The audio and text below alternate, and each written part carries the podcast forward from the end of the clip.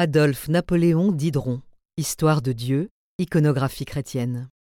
S'il est moins connu que Mérimée ou Viollet-le-Duc, ses contemporains, Adolphe Napoléon Dideron, 1806-1867, compte néanmoins parmi les grands pionniers de l'archéologie médiévale en France. Avant que d'entrer dans l'iconographie, il faut parler d'un caractère qui revient fréquemment en archéologie chrétienne et qui souvent, à lui seul, sert à définir le personnage qui en est décoré, c'est la gloire.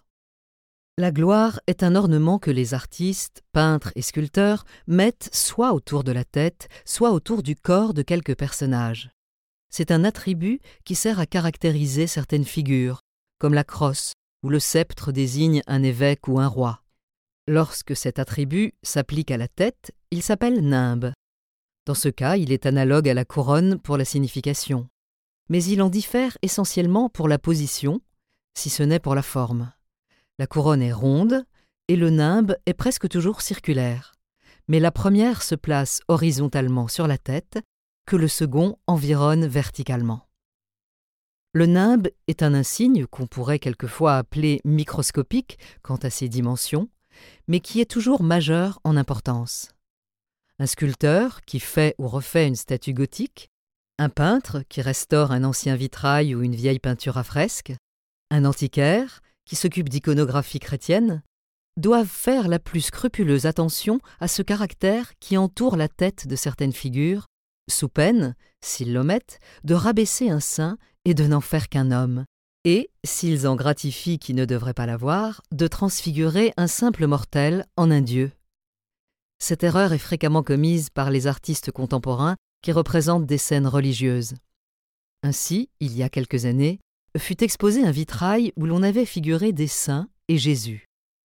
À l'un des saints, un simple évêque, on avait mis l'espèce de nimbe qui ne se donne qu'à Dieu, et Jésus avait été dépouillé du signe dont les artistes chrétiens ont constamment caractérisé sa divinité. En conséquence, de Jésus on avait fait un homme, et de l'évêque un Dieu. Le nimbe est donc, en iconographie, ce que les doigts ou les mamelles sont en zoologie, un caractère assez petit pour l'œil, mais très important pour l'idée. Non seulement le nimbe environne la tête, mais quelquefois aussi il orne le corps entier. Dans ce cas, il doit prendre un autre nom, afin que deux ornements, toujours très différents de dimension et presque toujours de forme, soient parfaitement distincts l'un de l'autre. Quant à présent, et cette dénomination sera justifiée plus bas, nous appelons auréole le nimbe du corps. L'auréole est d'un usage plus restreint que le nimbe proprement dit ou l'ornement de la tête. L'auréole est rare en iconographie païenne. En iconographie chrétienne, on la réserve presque exclusivement aux personnes divines, à la Vierge et aux âmes des saints enlevés au ciel après la mort du corps. Le nimbe de la tête et l'auréole du corps diffèrent notablement. Cependant, tous deux, composés des mêmes éléments, sont quelquefois figurés de la même manière et traduisent d'ailleurs la même idée, l'idée de glorification, d'apothéose, de divinisation. Il est donc nécessaire qu'un seul mot comprenne la réunion des deux ornements et soit l'expression générique de ces deux espèces de nimbes. En conséquence, nous avons dû appeler gloire le nimbe et l'auréole réunis ensemble.